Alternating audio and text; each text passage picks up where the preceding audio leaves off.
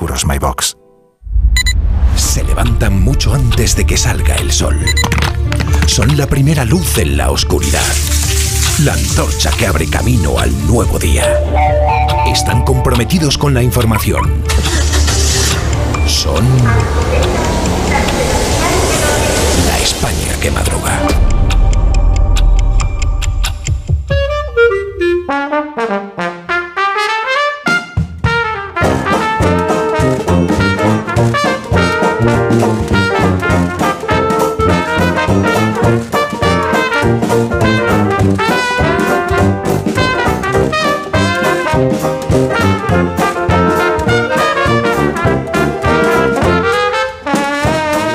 España que madruga con el profesor Rodríguez Brown. Carlos, buenos días. Buenos días, a pesar del gobierno. Con Daniel Ramírez García, Mina el Nuevo. Buenos días, Dani.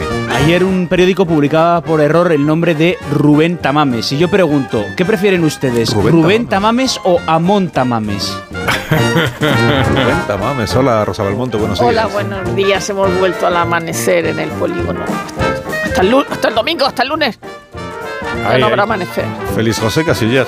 Buenos días. ¿Qué tal? Buenos días. Que sepáis vosotros y todos los oyentes que si tenéis una empresa capaz de eh, poner el fuera de juego semiautomático, eh, el concurso está abierto ahora mismo. O sea, si alguien quiere hacerse cargo del bar, de los que estáis aquí, podéis. Fíjate, Concurso. se puede, Sí, ¿eh? Sí, sí, se puede, se puede. Vale, vale, Hay que vale. presentar unos pliegos. Unos pliegos. sí. Ahora sí que firmar algo. Eh, Amón Rubén, buenos días. Si mímica disyuntiva si me voy o no a Portugal. Y de momento creo que las cosas están tranquilas.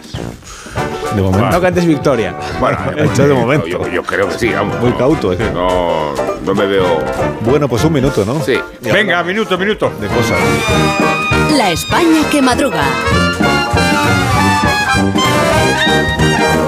Donde Alsina. Son las 8 menos 20 minutos. Tardísimo. menos En Canarias y hay Tarde, dale. y media para empezar el día. La primera de las cuales es. Bueno, Sánchez evita la moción de censura con el apoyo de toda la coalición Frankenstein, pero estamos seguros de que ganar así es una gran victoria. La segunda. ¿Cuál es la verdadera cohesión de la mayoría gubernamental? ¿Cuánto? La victoria de ayer encubre la implosión de Unidas Podemos. La Y tercera. no es la derrota de Vox al mismo tiempo mucho más que una derrota. La cuarta. ¿Podría suceder entonces que el ganador de esta lid parlamentaria haya sido precisamente quien no ha formado parte de ella? Me refiero a Alberto Núñez Feijóo. La quinta. La pregunta la exponía Soto Ibars en un artículo de Confidencial y era, Santiago, ¿tendrías una segunda cita con Ramón Tamames? La sexta. De la contención de la primera sesión a la verborrea de la jornada de ayer y a las amonestaciones. ¿O no perdió los papeles Tamames cuando dijo que los partidos políticos... y además creando una situación de amigo-enemigo y para acabar con una situación de las dos Españas otra vez, no las de Goya simplemente, peores las del 36 Las incluso. del 36, vamos. La séptima. ¿Cuánto daño puede hacerle a la reputación y a la credibilidad de la política el esperpento de las últimas horas? Os digo que las audiencias de los programas que han dado cuenta del carnaval han sido bajísimas. Y la media que es la Espero que me la remate Félix. De verdad que la Porta pretende reaccionar al escándalo arbitral convirtiendo a los hinchas del Barça en... Casi. Convirtiendo a los hinchas del Barça en...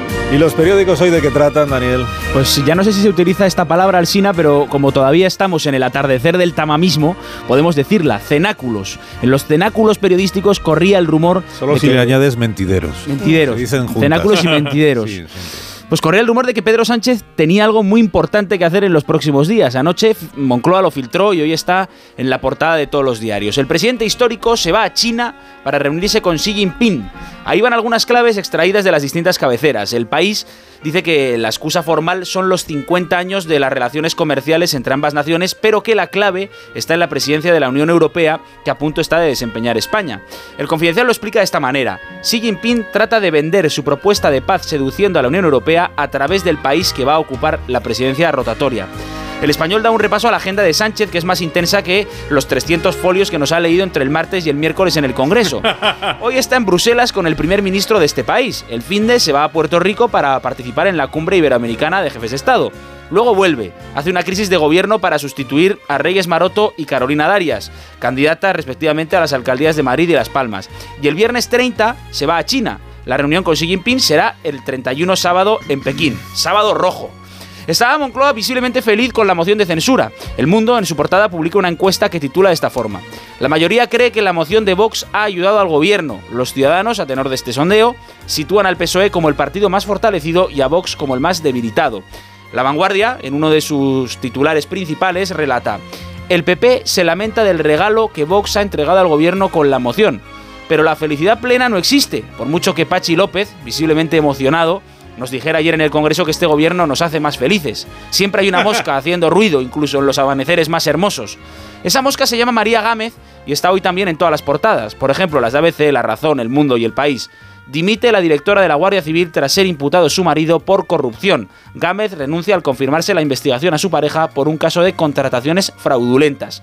Tiene que ver, dice el confidencial, con el desvío de al menos 2 millones de euros de ayudas públicas de los que se beneficiaron presuntamente el marido de Gámez y sus hermanos. Y los análisis eh, sobre lo que ocurre en, el- en la moción de censura, análisis, fotografías anecdotario que traen los periódicos. Antes que nada, un detalle maravilloso. El español y el mundo cuentan que, sin haber acabado la moción, Tamames ya había puesto su discurso a la venta en Amazon y en formato libro digital. Dale, Lo digo por Ramón. si, por si lo quiere entrevistar la cultureta. Todo, lo que él dijo, transcrito y con un prólogo inédito, a 4 euros con 80 céntimos. Ramón, se explica en el español, se marchó alucinado del Parlamento porque Pedro Sánchez no le saludó en ningún momento. Sí, sí fueron muy cariñosos con él Gabriel Rufián, Inés Arrimadas o Cayetana, pero Sánchez no le estrechó la mano. Con él no se atreve ni a jugar al ajedrez ni, por supuesto, a la petanca. ¡Dale, Ramón! Hay división de opiniones entre a, eh, a quién beneficiaron y perjudicaron las luces de Bohemia. Por ejemplo, El País dice en su titular de portada: El PP evita desmarcarse de Vox en la fallida moción de censura. Sánchez califica de indecente la abstención del partido de Feijó. Luego, en su editorial, opina El País: La moción fracasada sirve al exhibicionismo de Vox, refuerza al gobierno y diluye al PP en la incomparecencia. A veces coincide con El País en lo del beneficio obtenido por el gobierno, pero discrepa en las consecuencias para el PP. Escribe en su editorial. Feijó esquiva el desgaste de la moción. La colisión entre bloques acabó por devolver la centralidad al PP. Lo que también ha dejado la moción ha sido una ruptura entre Yolanda Díaz y Podemos. No está claro, cuentan varios periódicos, que Montero y Belarra vayan a ir al acto de presentación de Sumar. De momento sigue sin haber acuerdo. Y termino con una noticia extraída de Twitter. El país publica hoy un titular crematístico para Ramón. Tamames se funde con los ultras. Recordaréis que todo empezó con Sánchez Dragó convenciendo a Abascal en una marisquería de que elegir al viejo profesor era una buena idea. Pues Dragó hace un rato en su Twitter ha escrito Estoy recibiendo decenas de testimonios que ponen a Tamames por las nubes. Los de Vox deberían incorporarlo si se deja a sus listas electorales. Compañeros, comienza la remontada. Te quiero, Ramón. Cafinitrina para Dale, todos. dale. Dale, Ramón. ¡Dale! Eh, gracias, Dani. En la hoguera de Belmonte que arde hoy, Rosa. Bueno, pues hay un recuadro en el mundo elogiando a Rimadas por sus intervenciones. Es la paradoja de la excelencia y la buena oratoria, porque ¿qué más da? Arcadia en su columna escribe que todos los vídeos de la campaña de lo que llama Súmate demuestran que Yolanda Díaz cree que la mayoría de edad para votar está fijada en 10 años y sin embargo es la gran triunfadora de la moción de censura. La palabra ticket aparece para otra cosa que no es la pareja Sánchez Díaz. Los tickets que Ola ha pagado a Pantoja para entrar al Sporting Club de Monte Carlo para hacerse fotos. En el mundo, en Locke, se habla del misterioso millonario alemán que ha invitado a Isabel Pantoja al baile de la rosa, pero vaya, que va a cantar sin si no os asustéis. No se sabe si podrá saludar a Carolina, pero ha dicho a Ola que se siente muy identificada con ella porque las dos se quedaron viudas con niños pequeños. Hasta ahí el parecido. La foto del país eh, de Tamames, que también sale en el ABC y en La Razón. Tamames rodeado de mujeres de Vox. Y sí, parece la foto de Hugh Hefner, el dueño de Playboy, con conejitas de Vox. Los pelos de Beethoven están por todos lados. Se descarta el envenenamiento por plomo porque los pelos que se investigaron para eso eran de una mujer. Murió a los 57 años de alguna afección hepática, cirrosis en general o hepatitis B, según leo en La Vanguardia. Muy indignada estoy con la página de Kaiser en el periódico de Cataluña sobre la moción ilustrada con una foto de Cary Grant e Ingrid Bergman en encadenado, a la que llama una famosa película de Alfred Hitchcock de 1946. Es por la cita del patriotismo después de hablar de Rufián. La cita es, no me interesa el patriotismo, ni los patriotas llevan la bandera en una mano y con la otra van vaciando los bolsillos de la gente. No es una película famosa de Alfred Hitchcock de 46, la mejor película, no sirve Bueno, ya, pues, para blanquear esta basura. En La Razón, La juez, aunque escribe jueza del caso mediador, cita al amante del general, Adelaida PM, No o sea, digas, Chocho no violador. No lo digas, no lo digas. Habla el despertar liberal de Carlos Rodríguez. Un poquito de mesura. sí. Es un homenaje a Pachi López. De la- de ahí. Ya mismo expansión. ¿Qué habla la prensa económica? ¿Qué habla? Todo de, todo de bancos centrales. Y la misma línea, que es una cosa y la contraria. Mirad, la Fed eleva tipos al 5%, pero limita futuras subidas. Sube un 0,25% y recalca la solidez de la banca en Estados Unidos. Christine Lagarde, esta es maravillosa. Comillas, no nos comprometemos a seguir subiendo los tipos de interés. Cerrar comillas. Esto es para análisis de texto, ¿eh? porque vale directamente para cualquier cosa. Más, aquí, COS sube al PIB al 1,6% y alerta de fuerte alza de los alimentos. bueno, Oliu dice la crisis coge a Sabadell igual o mejor que a otros bancos. Cinco días la banca española evita emisiones a corto de bonos convertibles. Pues claro, después del lío de, de Credit Suisse. Más, SEAT admite que el futuro es eléctrico y se concentrará en el avance de Cupra. Usurpo el terreno de Félix por esta noticia. Presión sobre el Barça al castigar los inversores los bonos de CVC y la Liga. El economista, la CEPI recupera 416 millones de las compañías rescatadas y gastó en ellas 3.230. La diferencia la paga Usted, señora, vamos a la prensa económica internacional.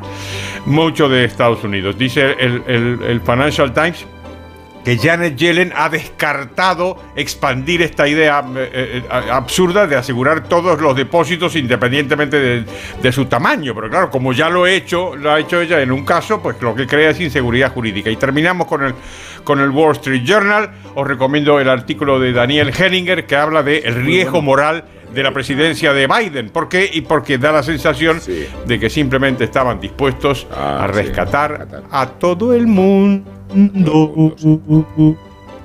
Para todo el mundo, sí. A rescatar a todo La el mundo. viñeta económica de hoy, ¿cuál es, profesor? Buenísima, Caín en la razón. Pedro Sánchez aparece de espaldas y dice, a ratos desconfío más de los votantes que de los algoritmos. Nos queda por contar la actualidad deportiva con Félix José Casillas. Y con el proceso de emancipación de la segunda marca, la sub-21 y olímpica, lanzamiento en un par de días del nuevo proyecto de selección con Luis de la Fuente al frente. Tras el fracaso en el Mundial de Qatar, vuelve el equipo de cohesión, el equipo de todos, para empezar la clasificación para la Eurocopa del verano del 24. Desde aquella tanda de penaltis contra Marruecos, el abandono de Doha como una banda y la salida inducida de Luis Enrique, la calle se ha mantenido ajena al debate sobre la nueva selección.